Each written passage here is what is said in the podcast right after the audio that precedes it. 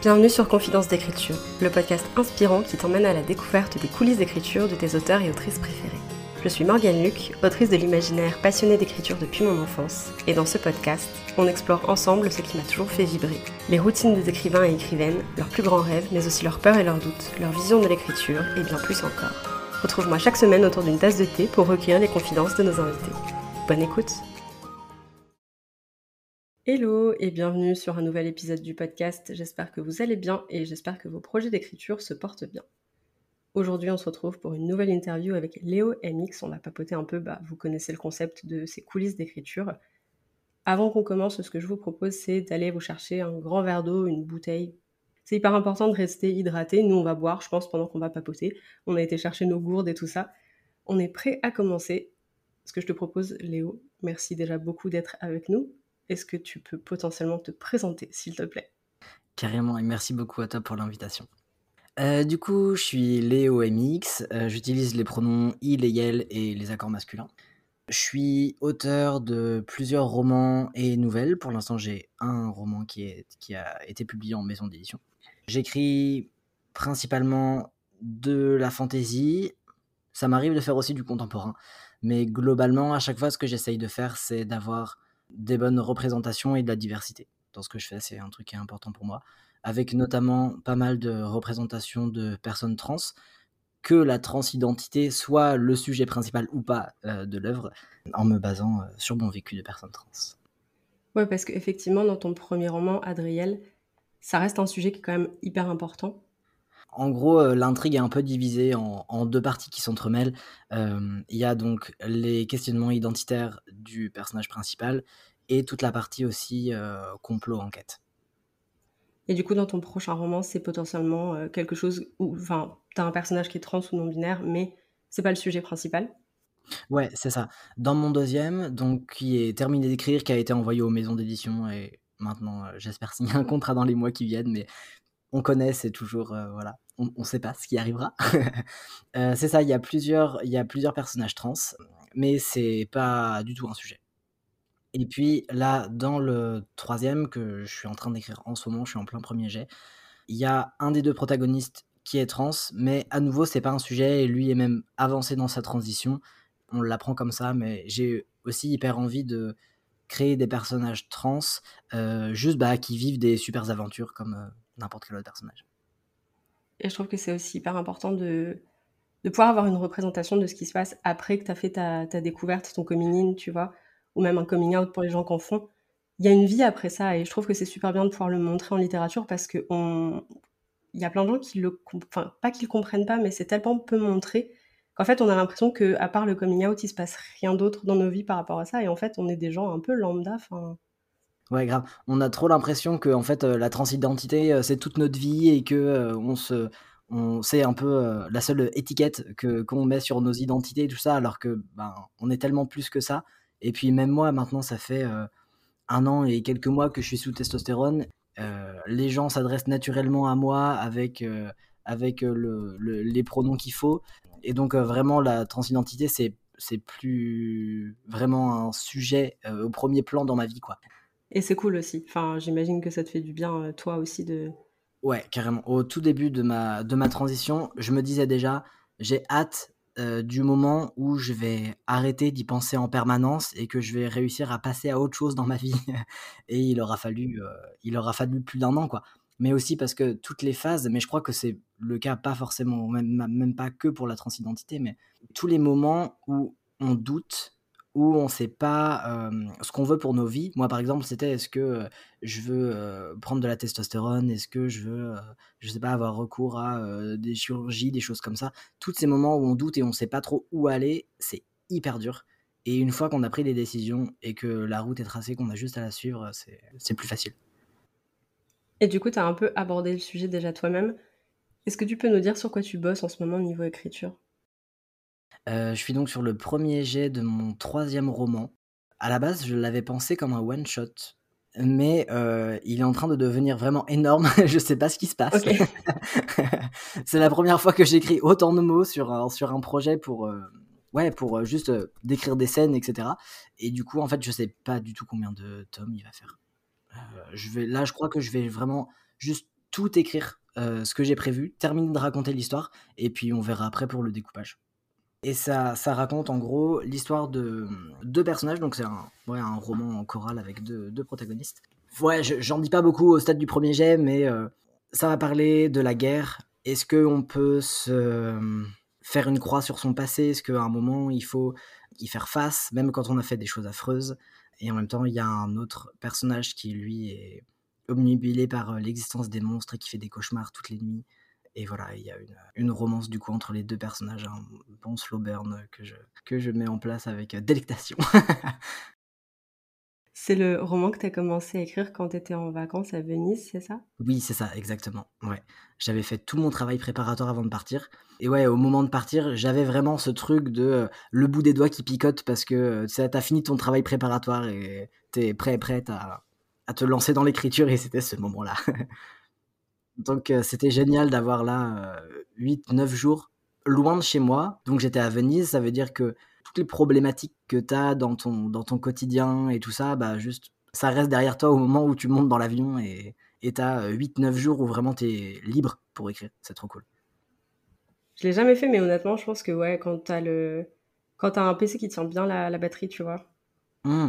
Eh ben, j'ai trouvé un truc trop bien justement pour voyager léger parce que je suis parti donc une semaine et j'avais juste un gros sac à dos de rando.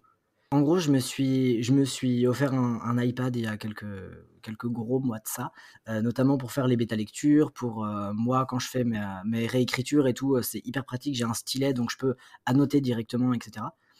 Et, et en fait, j'ai juste acheté un tout petit clavier Bluetooth et donc en fait, je me promène avec ma tablette qui rentre dans mon sac à dos, c'est pas lourd, elle tient bien la batterie et, ça marche hyper bien. Ce que je te propose, c'est qu'on fasse un petit jeu pour briser la glace. Je vais te demander si tu es plutôt ceci ou cela. Tu me réponds un peu du tac au tac ce que tu préfères. Est-ce que tu dirais que tu es plutôt architecte ou jardinier? Architecte. Est-ce que tu es plutôt thé, café ou carrément autre chose? Autre chose, infusion froide. J'ai du mal, j'ai du mal à boire, à boire du chaud. Et en plus, euh, je faisais, enfin, j'ai fait de l'anémie pendant hyper longtemps, donc euh, j'ai aussi arrêté de boire du thé et j'ai jamais aimé le café. Est-ce que tu es plutôt écriture en solo ou écriture en groupe? En solo. J'aime vraiment bien être, euh, être dans ma bulle. Et, et puis même en fait, s'il y a des gens autour de moi, je vais arriver assez facilement à me couper complètement de l'extérieur pour pouvoir écrire. Ouais, tu as une capacité à recréer ta bulle, j'imagine. Ouais, dans toutes les circonstances parce que enfin écrire en vacances tu vois par exemple aussi dans un endroit qui est pas du tout chez toi il y a énormément de stimuli extérieurs que tu connais pas donc il faut avoir une certaine capacité de concentration pour rentrer à l'intérieur et ça m'arrivait aussi euh, donc je suis bibliothécaire à côté et tu vois les jours où euh, il y a personne il y a plus de rangement à faire j'ouvre mon petit fichier et je commence à écrire et ouais même même dans ce cadre là euh, même si c'est moins moins pratique parce que il faut toujours évidemment garder un un œil ouvert, euh, une, une, oreille aux aguets au cas où quelqu'un vient me demander un truc, mais, mais c'est bien pratique, ouais, de pouvoir faire ça. Est-ce que tu es plutôt courte session d'écriture ou longue session d'écriture? Plutôt courte, euh, parce que j'écris le matin avant de partir à mon deuxième travail à la bibliothèque. Et dans ces cas, en fait, euh, ça me fait déjà me lever à 6h30 le matin, ce qui est quand même drôlement tôt.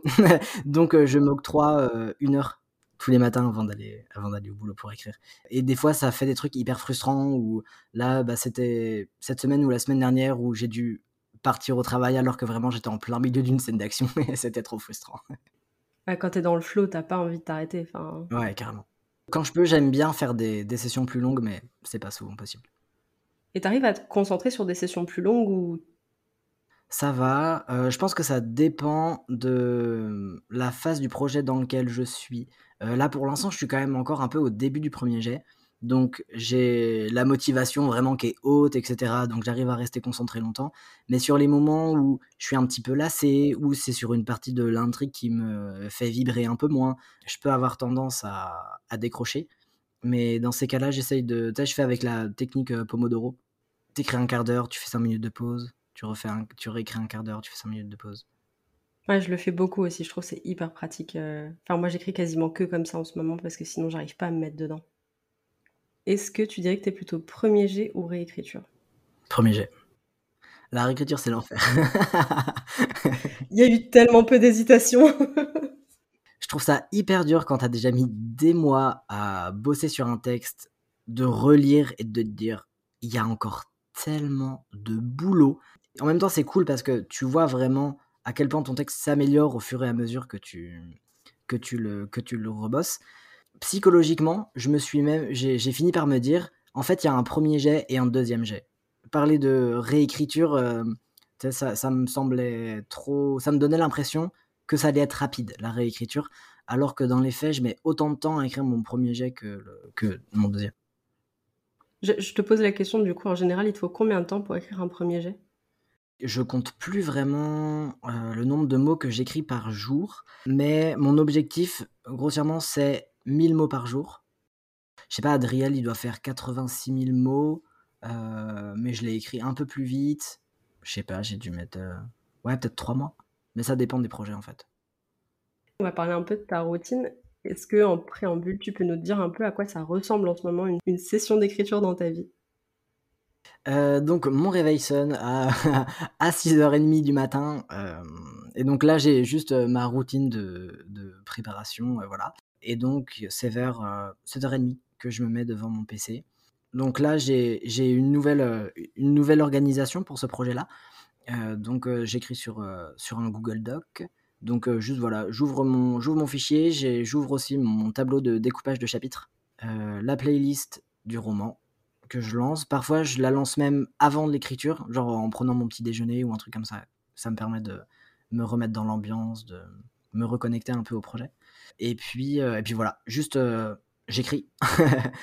et puis sur les coups de ouais, 8h30, du coup, je, j'éteins tout et puis je, je pars au boulot tu chapitres euh, avant de commencer un projet quasiment à chaque fois? Oui, carrément. Ouais, c'est systématique. Ouais. J'ai suivi la formation de l'ICAR, euh, que je recommande vraiment pour toutes les personnes qui veulent se professionnaliser. C'est, ça a été vraiment une mine d'or pour moi. Ça, m'a vraiment appris euh, une méthode de travail en fait, et qui fonctionne très très bien pour moi. Donc vraiment, je la suis. Je fais tout mon travail préparatoire avant, donc je crée mon univers. Là, pour mon, pour mon projet actuel, j'ai eu beaucoup de travail sur la création du système de, magie. J'ai mes fiches de personnages qui sont plus ou moins détaillées en fonction de l'importance du personnage dans l'histoire, mais je les mets aussi à jour au fur et à mesure que j'écris. Quand un nouveau personnage arrive, même si j'ai déjà sa, sa fiche perso, je vais, vais pas avoir forcément dit dans la fiche perso à quoi il ressemble, mais du coup, quand je vais le décrire dans le roman, je vais mettre à jour la fiche perso pour être sûr de pas me planter à un moment sur la couleur des cheveux, je sais pas quoi. Euh, et, ouais, du coup, la dernière, étape avant de, avant de commencer le premier jet, c'est de faire le tableau de découpage de chapitres. Et je me suis rendu compte dans mes projets euh, précédents que je me retrouvais parfois bloqué dans l'écriture parce que j'avais pas assez euh, détaillé justement mes tableaux de chapitrage. Et donc là, je l'ai vraiment fait davantage pour ce projet-là et ça fonctionne vraiment beaucoup mieux. Donc tu as, besoin, entre guillemets, de... alors, je vais pas trouver l'expression en français pour dire ça. Euh, mais de paver suffisamment la route pour pas avoir à te poser de questions pendant que tu es en train d'écrire ton premier ouais, jet. Carrément. Et t'écris où en général? Le plus souvent, c'est à mon bureau.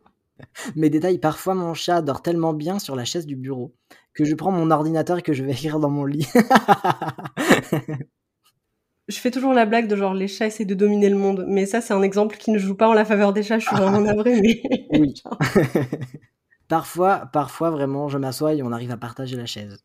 Ou alors il finit par se lever parce qu'il est saoulé et à se mettre à côté de moi. Mais juste des fois, voilà, il est trop bien installé et, je préfère aller sur mon lit pour écrire. D'ailleurs, j'ai vu passer plusieurs fois ton chat sur Insta. Bon, là, je l'ai sous les yeux, mais tu l'appelles le chassistant. Donc en fait, c'est un peu ta mascotte d'écriture. Euh. Carrément. Mais ouais, bah, comme je te disais avant qu'on avant qu'on démarre l'enregistrement, je l'ai adopté quand il avait deux jours, donc on a, on a vraiment une, une relation fusionnelle. Bah, là, tu vois, il est clairement allongé entre le micro et moi. Il ronronne. Et du coup, tu nous disais que tu écrivais toujours euh, quasiment en musique. C'est quoi la, chanson phare de ta playlist en ce moment? Ah, il y en a plusieurs. Je pourrais pas en choisir une. Allez, une que je, une que j'écoute. Ah non, je peux vraiment pas en choisir une. Allez, je dirais qu'il y a euh, la musique de Gladiator, euh, We Are Free. Et puis il y a Exist for Love, je crois, qui est une chanson de Aurora qui est une, euh, vraiment une artiste que je que j'adore. Il y a plusieurs de ses morceaux dans, ma, dans la playlist du roman. de ce que tu dis, j'ai l'impression que tu as une connexion assez profonde à la musique. Genre, euh, ça te permet vraiment de, de te mettre dans l'ambiance de ton projet, de, de, visualiser des scènes ou ce genre de choses. Ouais, carrément, carrément. J'ai aussi des musiques de jeux vidéo, par exemple, dans, dans la playlist. Et quand je les écoute, ouais, ça arrive carrément que j'ai l'impression d'être le personnage dans une scène précise et de ressentir toutes ses émotions et de voir ce qu'il est en train de voir et tout ça, ouais. Est-ce que tu dirais que tu as une petite habitude d'écriture? Eh ben, j'ai pas l'impression. Soit je suis trop concentré et trop dans mon truc pour me, tu vois, pour avoir le recul de me rendre compte que j'ai des, que j'ai des tics d'habitude comme ça. Parce que ouais, le seul truc auquel je pense, c'est vraiment juste euh, écrire en musique et, et, le, et le matin, quoi. Tu disais du coup que tu faisais beaucoup de travail préparatoire et tout ça. Tu le fais sur quel euh, format ce travail préparatoire? Est-ce que tu es plutôt PC Est-ce que tu as des carnets dans lesquels tu prends tes notes? Est-ce que tu utilises des post-it? Genre comment ça se passe? Il y a eu plusieurs, euh, plusieurs choses selon les projets. Pour Adriel, tout était dans un carnet. Euh, et ensuite, mes fiches personnages, par contre, j'ai un document Word avec, avec vraiment la liste de tous les personnages dedans. beaucoup plus facile à mettre à jour si j'ai, pas, beaucoup de choses à rajouter sur un personnage et tout ça. Mon deuxième roman, c'était tout en ligne. Euh, mais aussi parce que je pense que c'était un contemporain, enfin c'est un contemporain, donc j'avais moins de travail préparatoire à faire quand même, dans le sens où euh, j'avais pas forcément un monde entier à créer avec euh, des règles particulières et tout ça. Pour le troisième, j'ai fait sur des pages de carnet que j'ai déchirées et que j'ai accrochées sur mon mur. Et j'ai trop aimé parce que j'ai pu après organiser tout sur mon mur en mode j'ai fait une couleur pour la culture, une couleur pour mon système de magie, une couleur pour euh, la, tout ce qui est euh, économie, etc. dans le, dans le monde. J'ai fait ça et c'était vraiment trop bien. Et aussi de pouvoir euh, juste attraper une feuille ou rayer un truc alors que c'est encore sur le mur plutôt que d'avoir à tourner plein de pages, à retrouver où c'est, etc. Là, je savais exactement où était chaque, chaque information. T'as une mémoire vachement visuelle. Carrément. Par contre, il y a des trucs que je fais, que je fais toujours sur ordinateur. ça va être la carte du monde j'utilise Incarnate et c'est juste trop bien. En plus, là, j'ai trouvé cette idée-là sur un, sur un blog et ça a aussi un peu révolutionné euh, ma manière de, voir les cartes. Où, en gros, donc j'ai créé la carte du, du monde sur Incarnate, je l'ai mis sur ma tablette et ensuite j'ai rajouté des calques pour indiquer les biomes, pour indiquer les climats, pour indiquer euh, mouvement des personnages, avant le début du roman, où est-ce qu'il y avait des ponts, etc. Et juste en rajoutant des calques que je peux euh, visibiliser ou invisibiliser selon mes besoins. Et c'est trop bien comme outil. Ouais, ouais tu m'as montré et j'avoue, je trouve ça trop stylé. Tu fais tes cartes à chaque fois? Pas à chaque fois. Là, c'est vraiment le premier projet où j'avais besoin d'une carte aussi poussée. Pour Adriel, enfin en fait, les personnages voyagent peu. Donc j'avais fait juste euh, vraiment une, euh, une carte sur papier toute moche, etc. Mais c'était bien suffisant. Et sinon, euh, ouais, la carte du monde, euh, je pense que je l'avais fait aussi sur Incarnate. Mais c'est pareil, c'était pas aussi. Enfin, il n'y avait pas des histoires de, de biome et de climat, etc. J'avais juste besoin de savoir où était située quelle ville à peu près pour, euh, pour pas dire ouais, deux choses différentes à différents moments. Est-ce que tu peux nous parler potentiellement du tic d'écriture qui s'incruste en ce moment dans ce que tu écris Est-ce qu'il y a un mot ou une expression que tu vois tout le temps passer? Des trucs avec les regards et les mouvements de tête, genre euh, hocher la tête, acquiescer, etc. Ah putain, toi aussi Oui, vraiment. Mais euh, bon, on verra ça à la réécriture. exactement, c'est un problème pour euh, les nous du futur. c'est ça, exactement. Euh, et, sinon, tu sais, on a, je pense, tous, toutes un rythme dans la tête. Tu vois, enfin, moi, quand j'écris, en tout cas, je le ressens comme ça. Je sais pas si c'est lié à mon rythme aussi de parole ou juste à la façon dont je pense. Enfin, je sais pas. J'ai l'impression que c'est très rythmé et je me retrouve à mettre beaucoup de virgules avant des et. Alors que en français, a priori, euh, on n'écrit pas trop comme ça. Mais je vois complètement ce que tu veux dire. Je, suis en train de me dire, genre, est-ce que ça a un rapport, tu sais, euh, quand tu lis, des fois, tu as une petite voix dans ta tête qui lit en même temps que toi? Ouais. Il y a des gens qui sont capables de la faire taire et d'autres qui la font pas taire. Moi, je sais que quand je lis, je la fais taire, donc je lis vite parce que c'est pas elle qui m'impose son rythme. Par contre, quand j'écris, ou surtout que je réécris, elle est là et elle ponctue effectivement le rythme de mes phrases. Ah, c'est trop intéressant. Moi, j'arrive pas à la faire taire quand je lis. Ah ouais. Des fois, j'essaye parce qu'elle me perturbe. Du coup, quand je me rends compte qu'elle est là, ça me perturbe. mais j'arrive pas, mais j'arrive pas à la faire taire. Est-ce que du coup, ça te donne l'impression que, par exemple, quand tu lis un dialogue, tu vas jouer ton dialogue dans ta tête avec des intonations et tout? Mmh, Un peu, ouais, je pense. Quand j'écris, je, je rejoue pas mes scènes à moins que je sens que si je sens, tu vois, qu'il y a un truc qui fait pas trop naturel. Là, ça peut m'arriver de prononcer les phrases à voix haute, mais sinon. Euh, Ouais, donc tu fais confiance au rythme, euh, on va dire, naturel avec lequel ça devient, quoi. Ouais. J'aime bien parce que du coup, ça pose un, peu la question de la part de l'instinct dans l'écriture, tu vois. Des fois, tu vas faire les choses d'une certaine façon, t'es pas capable d'expliquer pourquoi, mais juste c'est comme ça, en fait, et ça sonne bien. Oui, carrément. Parmi les, articles euh, de, de blog et tout ça, d'écriture que je lis, il y a des trucs. Là, par exemple, j'ai lu un article récemment sur les transitions entre les scènes. Est-ce que tu fais des transitions brute, genre fin d'une scène, début d'une autre, ou est-ce que tu fais de la narration entre les deux scènes? Et je me rends compte que c'était un truc que je comprenais assez instinctivement, mais euh, du coup, le fait que quelqu'un ait mis des mots dessus, c'était trop bien. Genre, il y a un peu ce truc de Ah, c'est pour ça. Ouais, ouais. Et, j'adore de manière générale lire des trucs comme ça, euh, théoriques sur l'écriture. Et du coup, est-ce que tu es plutôt transition brute ou transition un peu narrée? Eh ben, je dirais que ça dépend, ça dépend des, mmh, des moments. Je crois que les deux sont quand même importants.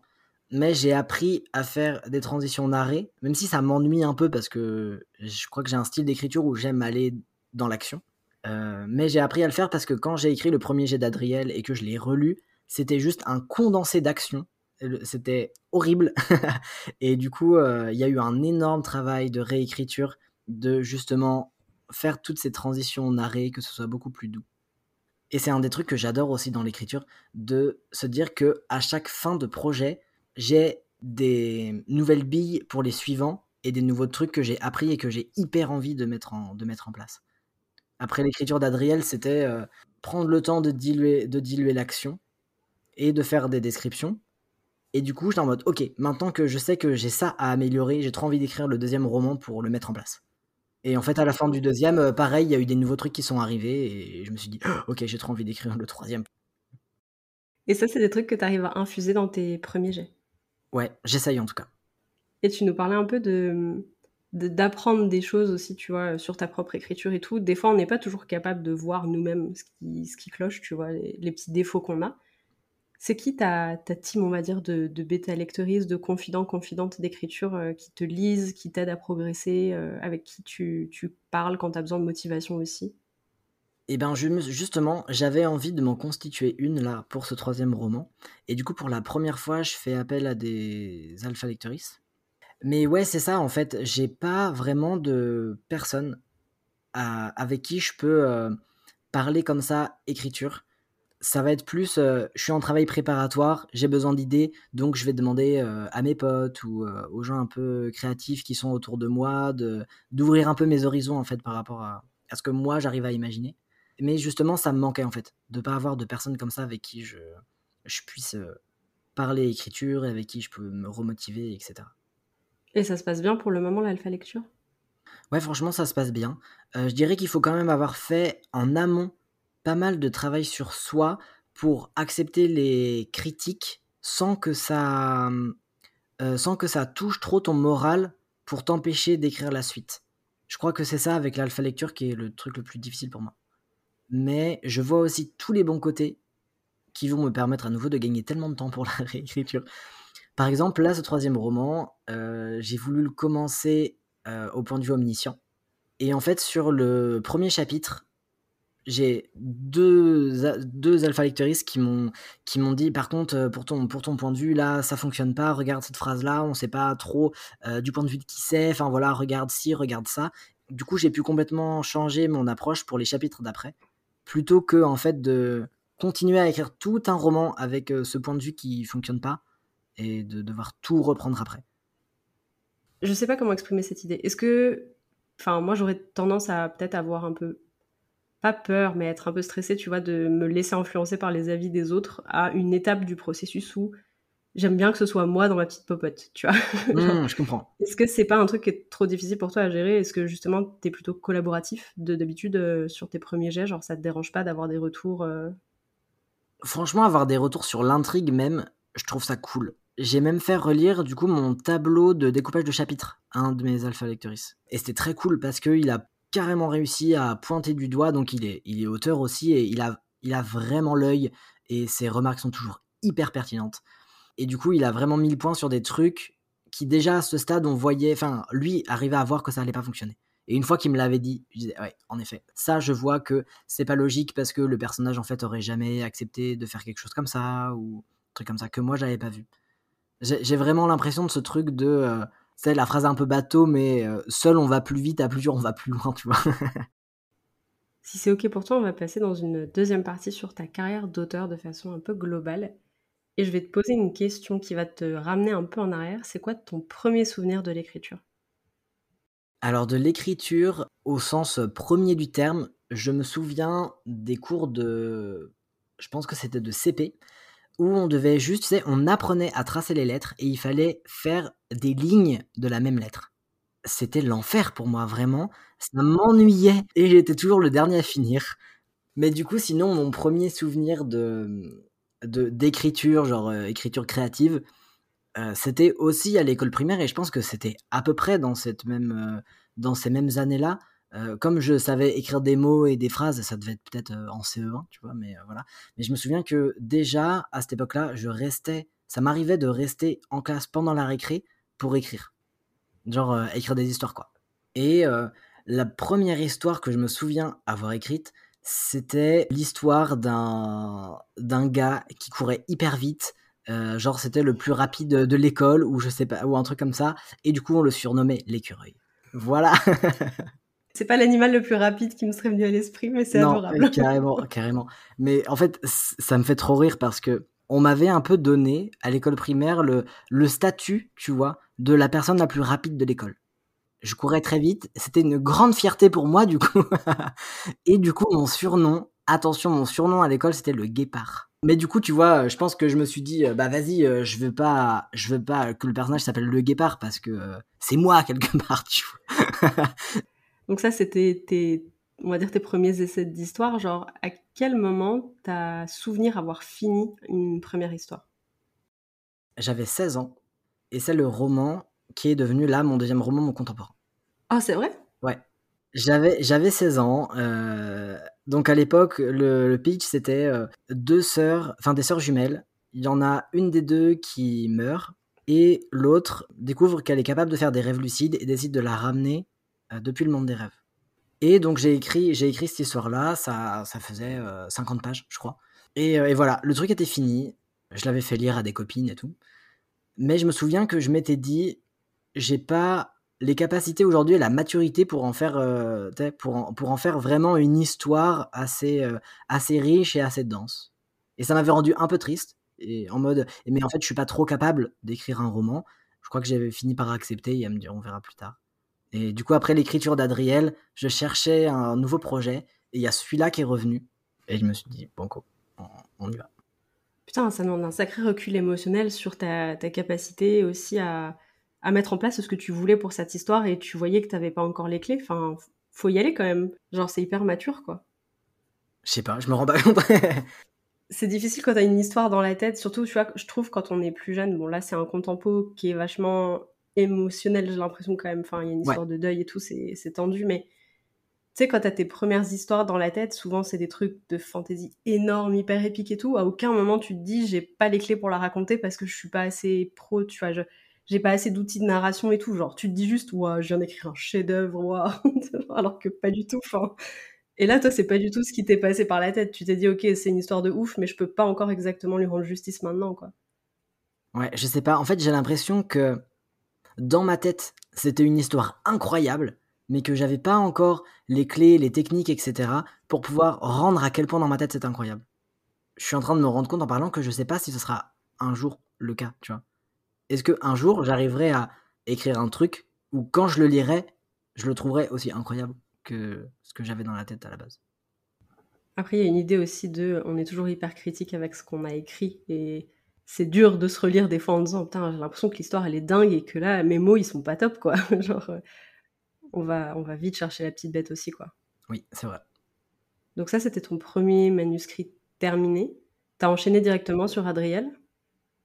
Je pense que j'avais non, je pense que j'ai dû écrire, tu vois, des essais de d'autres petites histoires entre temps parce que Adriel, je l'ai écrit, je l'ai écrit il y a pas si longtemps. J'ai dû le commencer en, je sais pas si je l'ai commencé en 2020 ou en 2021.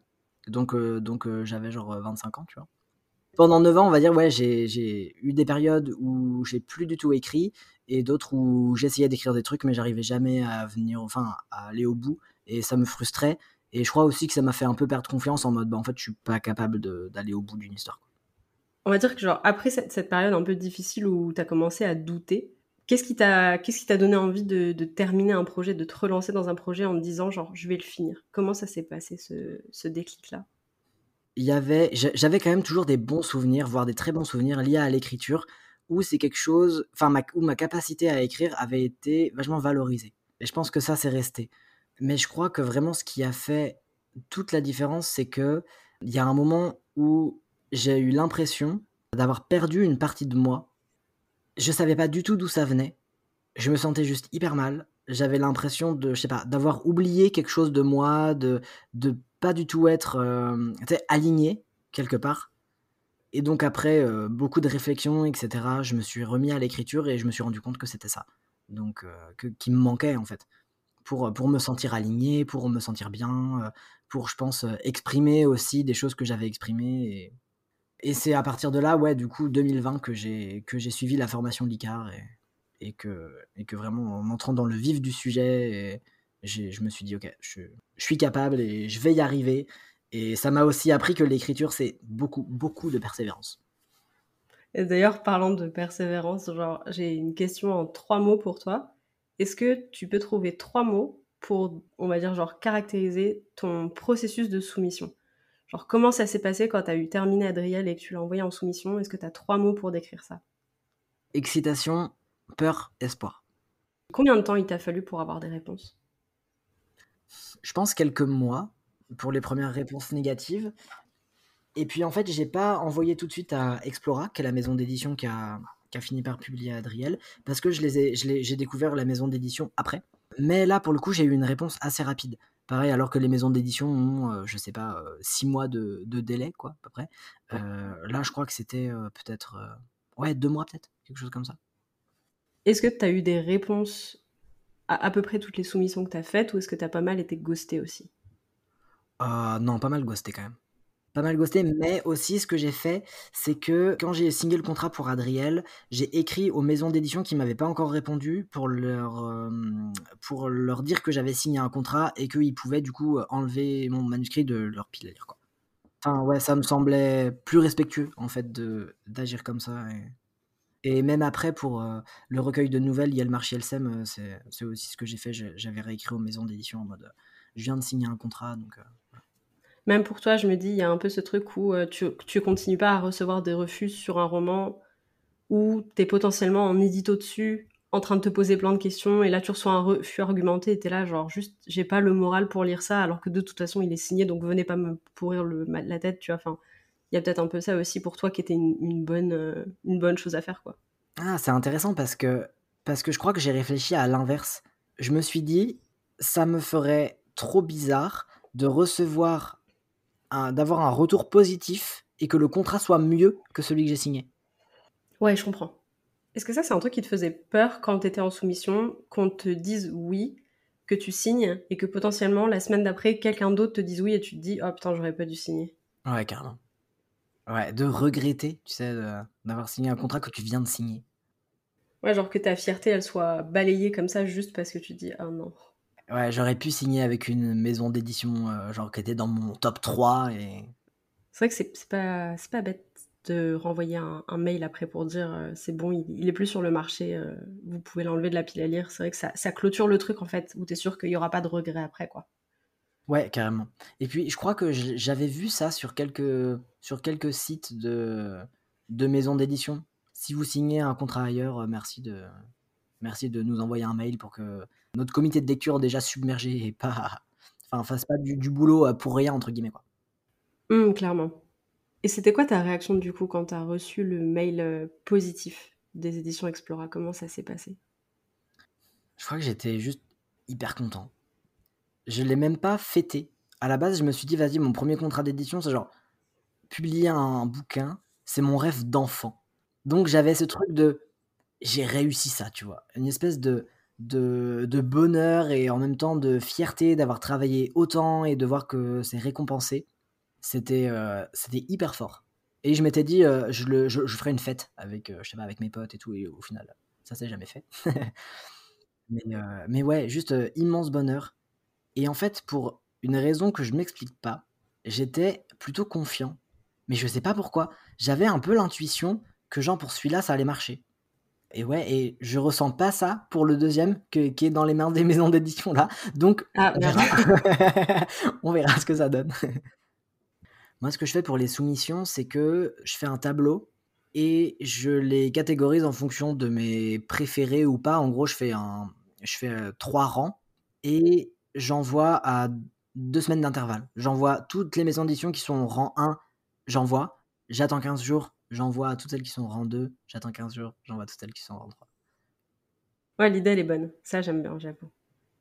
Est-ce que, du coup, tu peux nous dire potentiellement, euh, c'est une question que j'aime bien, j'avoue. Adriel, quand il a été publié, c'est la V quoi qui a été publiée Genre, c'est la, la, version numéro combien du roman? Tu sais? Alors, il y a eu le premier jet, il y a eu la réécriture. Quand je l'ai envoyé à Explora, le comité m'a fait un retour et donc je l'ai remodifié pour que l'éditrice le lise. Donc ça, c'était la V4. Ouais, ensuite j'ai une amie qui l'a. Non, c'est ça, V4. Bah, V5. J'aime bien cette question parce que, genre, ça montre que les livres qu'il y a sur les étagères des librairies, c'est jamais des premiers jets. Ouais, carrément, t'as raison. Et ça s'est bien passé, du coup, euh, avec ta maison d'édition Genre, bon contact avec l'éditrice euh... Eh ben, euh, eh ben, plutôt. Je sais que, par contre, pour, le, pour les prochains, je choisirais plutôt des maisons d'édition qui, sont en librairie et pas en impression à la demande, comme c'est le cas avec euh, Explora parce que, ça fait que les libraires sont un peu frileux à commander, parce que euh, la gestion des retours est compliquée. Donc les gens peuvent pas forcément tomber dessus par hasard. Et puis, et puis j'aurais aimé aussi que les corrections éditoriales soient quand même plus approfondies. Mais, mais globalement, ouais, ça se passe bien avec. Enfin, ouais, je, ça, ça, se passe bien avec l'éditrice. c'est chouette de, de, faire, de faire des salons, etc. Oui, parce que du coup, tu as fait plusieurs, plusieurs salons. Tu es encore en salon potentiellement là pour ce titre-là ou pas trop? Alors, j'ai fait deux salons pour le moment. Et là, samedi, j'ai un, je, je, fais une séance de dédicace aussi, mais c'est moi qui ai vraiment tout géré. Et du coup, il y aura Adriel et Yelmar Chielsem. C'est la première Pride rurale du vignoble de Nantes. Et donc, je suis trop content parce que c'est là-bas que j'ai grandi, que je veux me réinstaller et tout. Donc, euh, donc ça me fait trop trop plaisir d'avoir un stand là pour, euh, pour la première, première Pride. Ah, tu m'étonnes. Et ça va être du coup la première fois que, que je vais avoir. C'est vraiment. Euh, sais, genre mon stand, donc c'est moi qui ramène mes exemplaires, c'est moi qui vais devoir encaisser les gens, etc. Alors qu'avant, c'était juste, oui, euh, très bien, oui, je vous signe, je vous signe l'exemplaire, et puis pour payer, c'est auprès du libraire là-bas et tout. donc c'est une gestion différente. Ouais, moi, j'ai eu du bol pour le moment parce que même en auto-édition, je me suis toujours placée sur des stands où il y avait des libraires pour encaisser. Je trouve c'est dur de gérer la casquette où à la fois t'es l'auteur en train de signer et à la fois t'es aussi la personne qui vend. Carrément. Il faut se poser des, enfin, plus de questions en tout cas. Et on va taper un peu loin dans le futur entre guillemets, dans les futurs possibles même. Ça serait quoi ton plus grand rêve en tant qu'auteur?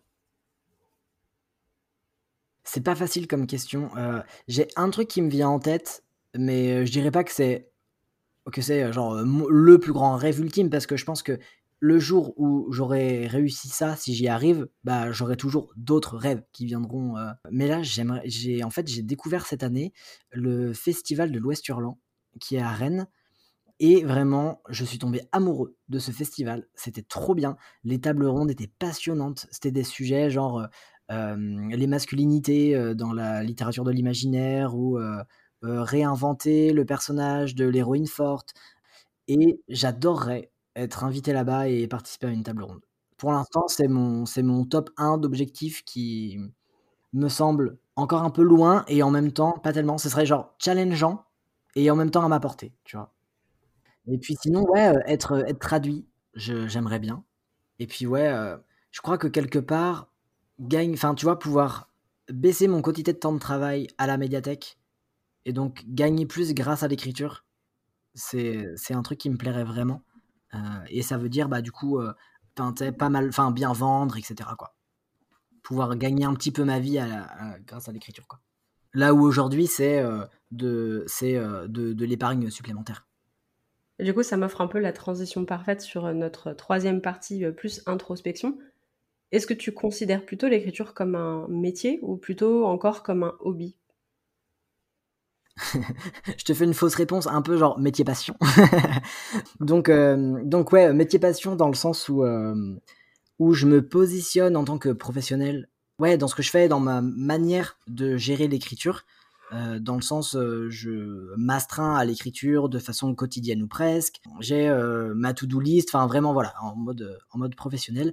Mais j'ai surtout pas envie de perdre le côté passion. Donc je veux aussi que ça, que ça reste un plaisir avant tout. Tu garderais quand même ton taf à la médiathèque à mi-temps pour pas que toute ta pression financière elle soit posée sur ton activité d'auteur? Exactement, c'est ça.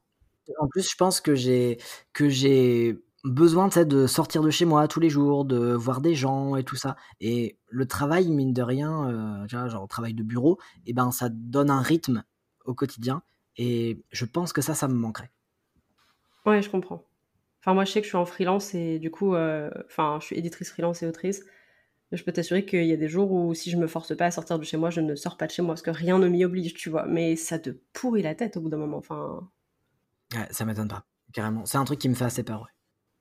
Est-ce que tu peux peut-être nous donner le meilleur conseil d'écriture que tu aies jamais entendu? Ça, c'est trop dur parce que je crois que j'ai pas un seul meilleur, enfin, j'ai pas le meilleur conseil, tu vois. Je pense que une des meilleures décisions que j'ai prises, c'était de faire la formation de l'ICAR. Parce que, parce que vraiment, ça m'a permis de me positionner en tant que professionnel et c'est ce que je voulais. Et ça m'a donné une méthode de travail et toutes les, toutes les clés, en fait, vraiment tout ce dont j'avais besoin, même si je continue de m'auto-former sur d'autres, sur d'autres choses. Euh, d'ailleurs, j'ai des, j'ai des de parrainage pour si des gens nous écoutent et veulent faire l'ICAR, vous pouvez m'écrire. S'auto-former aussi, je crois que c'est, je crois que c'est hyper important. Là, donc, pour le travail préparatoire de mon troisième roman, j'ai fait beaucoup d'auto-formation sur euh, monde-fantasy.com. Et euh, vraiment une mine d'or.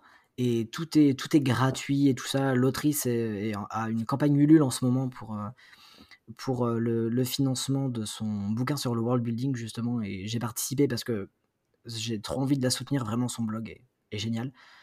Et il y a un autre site que j'utilise pas mal, euh, qui est en anglais celui-là par contre, donc euh, parfois je, enfin, je traduis à côté et tout pour être sûr de comprendre, mais c'est euh, This Itch of Writing. Et, c'est sur ce site-là que j'ai trouvé notamment donc le, ce dont on parlait tout à l'heure avec les transitions entre deux scènes. Et sinon, ouais, je crois que un gros conseil, c'est juste persévérer et rien lâcher parce que les bonnes choses prennent du temps. Et c'est valable pour l'écriture, mais pas seulement. Genre, même avec la transition, tu vois. Euh, j'ai fait mon coming in il y a trois ans et euh, là, ça y est, je suis en phase avec, euh, avec mon corps et avec les gens, même de manière générale, tu vois. Et, voilà, genre trois ans. Donc les bonnes choses prennent du temps. C'est rassurant ça à entendre, parce qu'on a souvent l'impression qu'il faut aller vite et que on a une date de péremption, ce genre de choses, et c'est rarement le cas en vrai. Est-ce que tu peux nous dire la dernière chose que tu as appris dans ta vie d'auteur? J'ai un, un ami, quand il a fait la, enfin la, ouais, la bêta lecture de mon deuxième roman, qui m'a dit il faut que tu laisses tes personnages s'exprimer. En fait, euh, tes personnages réagissent toujours émotionnellement de la manière la plus saine possible. Et c'était trop intéressant. et je me suis rendu compte que c'est parce que c'était un truc que moi j'essayais de faire dans ma vie. Mais du coup, je me suis rendu compte que, ben oui, en fait, juste les gens qui explosent de colère, ça existe dans la vie et que et que dans un roman il faut le montrer et que en plus ça fait des meilleures scènes de tension que plutôt des gens qui sont euh, toujours tu sais euh, d'humeur égale et qui réagissent toujours euh, de manière sage et c'est très chouette qu'ils me, me disent ça. Est-ce que tu peux potentiellement nous partager un conseil self-care pour les autoristes que tu aurais envie de, de, nous donner? Ouais, dans les moments où je sens que l'inspiration est pas trop là, où je me sens bloqué, ou alors quand je suis entre deux projets et que je sais pas trop sur quoi je vais me lancer, juste je vis des trucs. Et c'est ça qui relance toute la machine. Je vais faire des expos, je vais, euh, je sais pas, euh, partir en balade, je vais me lancer dans une activité que j'ai encore jamais faite, juste essayer de me nourrir d'absolument tout et de trucs qui m'ont pas encore nourri. J'aime beaucoup. Et puis, je crois que parfois on a tendance à l'oublier, mais l'écriture, en fait, c'est un métier artistique, créatif. Il faut prendre soin de ça et qu'on n'est pas des machines. Et ouais, la créativité et l'inspiration, ça se, ça se travaille. Ouais, il faut juste ouais, être des éponges, quoi.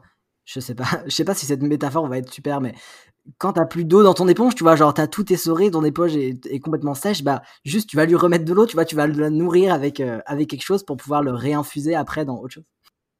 Ouais, j'aime bien. Je suis en train de me visualiser en train de faire la vaisselle, mais j'aime bien. non, l'idée est hyper parlante, effectivement. Euh. Je prenais aussi souvent l'image du puits.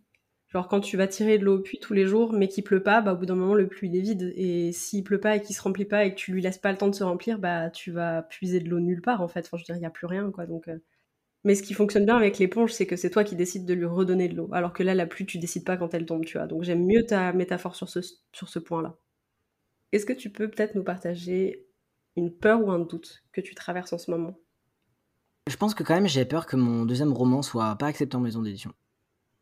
Et en même temps, le premier, est, passé, tu vois, le premier a été publié, le recueil de nouvelles après aussi.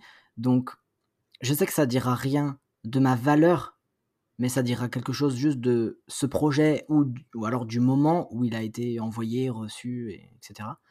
Mais en fait, je trouve ça hyper dur de se dire qu'on a bossé pendant un an sur un truc, qu'on y a sorti nos tripes et que, ben, juste en fait, il sera pas partagé au reste du monde et il faudra y revenir après si on veut en faire quelque chose, quoi. Mais je trouve ça hyper dur.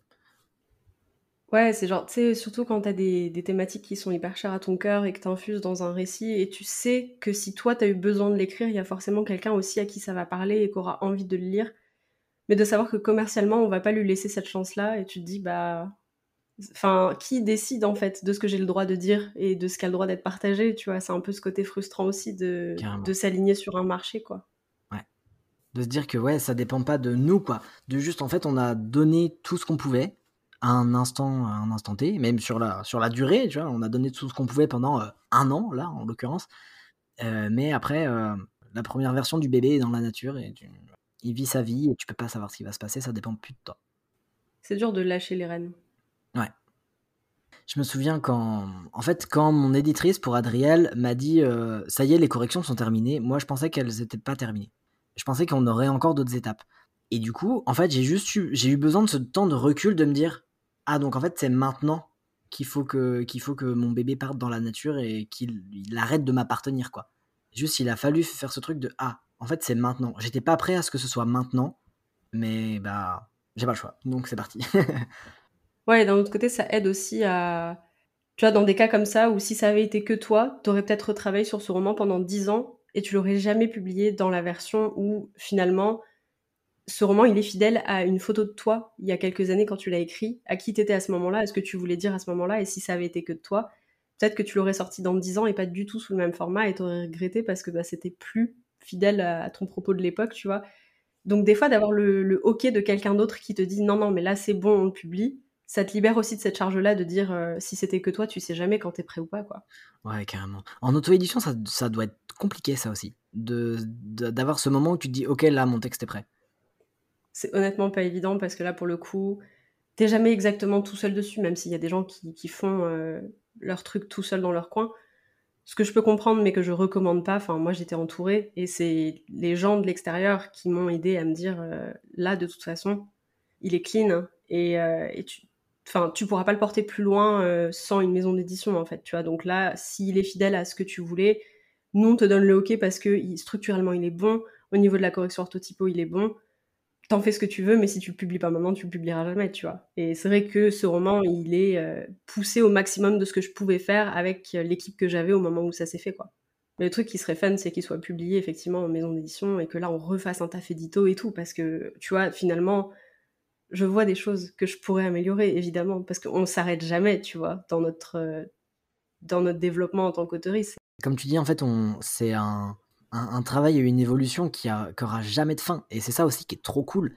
Et ouais, j'ai certains, certaines bêta-lectrices de mon deuxième roman qui avaient bêta-lu Adriel aussi et qui m'ont dit euh, il est encore mieux qu'Adriel. Et du coup, c'est hyper cool quoi. C'est trop, trop valorisant de se dire ok, j'ai l'expérience du premier qui me permet d'aller encore plus loin sur le deuxième. Et tout ce que j'ai appris pendant le deuxième, ça me permettra d'aller encore plus loin sur le troisième. Ouais, de ouf. Est-ce que tu peux nous dire ce que l'écriture, ça représente pour toi? Je pense que d'abord, c'est une nécessité et un besoin. Parce que comme je le disais tout à l'heure, j'ai eu des périodes où j'ai complètement arrêté d'écrire et j'ai eu l'impression vraiment qu'il me manquait une partie de moi. C'est, je sais pas, euh, comme si c'était un truc euh, un peu, je sais pas, naturel pour moi de, de faire ça. Genre, depuis que je sais euh, faire des, des, lignes de lettres sur mon cahier de CP, et ben je, et ben je, j'écris des histoires je crois que c'est aussi un moyen de communication et de partage avec, euh, avec le monde, à la fois de communiquer mes valeurs, parce que c'est, ouais, on passe toujours, je pense qu'on le veuille ou non, que ce soit conscient ou non, mais on passe toujours nos, nos, valeurs dans, dans ce qu'on écrit. Moi, avec tout le souci de, avec tout le souci de représentation, de diversité et tout ça, selon mes valeurs, ça me donne, l'écriture me donne l'impression de rendre le monde meilleur. Mais je crois aussi que c'est un moyen de communiquer avec le monde extérieur parce que je suis hyper rêveur, je vis beaucoup dans ma tête. Et ça me permet en fait de sortir ça et de partager avec le monde, de plus être tout seul à le vivre. Et de, ouais, et de communiquer un peu de moi en fait, comme ça.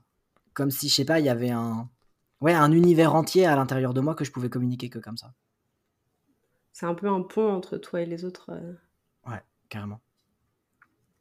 Et pour terminer, si c'est ok, est-ce que tu veux bien nous lire la dernière phrase que tu as écrite? C'est une phrase longue, alors que je crois que je fais plutôt des phrases courtes habituellement. Et puis c'est une, phrase de premier jet, donc euh, voilà, probablement qui... Enfin, très sûrement même quand je la relis là, qu'elle va, qu'elle va être modifiée après. Les villageois avaient beaucoup parlé de leur inquiétude de la guerre, mais aussi demandé conseil quant à la gestion des stocks de grains et de toute autre chose qu'il leur faudrait mettre en place pour accueillir au mieux les futurs réfugiés testriens. Nice, effectivement, on finit sur un petit world building, on apprécie. C'est ça. Léo, merci beaucoup d'être venu, c'était un plaisir de t'accueillir et de pouvoir euh, échanger finalement sur plein de sujets qui étaient quand même pas mal profonds. Enfin, j'ai l'impression que c'était pas prévu, mais on a, on a tapé assez euh, introspectif, j'aime beaucoup. Et puis, euh, bah voilà, merci beaucoup d'avoir euh, partagé tout ça et euh, hâte de suivre un petit peu tes projets. On croise très fort les doigts pour tes soumissions. Merci à toi. Merci de nous avoir accompagnés tout au long de cet épisode, j'espère qu'il t'a plu. Tu peux retrouver les liens de nos invités dans les notes de l'épisode et suivre le podcast sur Instagram à confidence d'écriture pour découvrir toujours plus d'auteurs et d'autrices inspirantes. N'hésite pas à soutenir le podcast en lui laissant une note sur ta plateforme d'écoute Quant à nous, on se retrouve tous les lundis et tous les jeudis pour un nouvel épisode. Et en attendant, bonne écriture.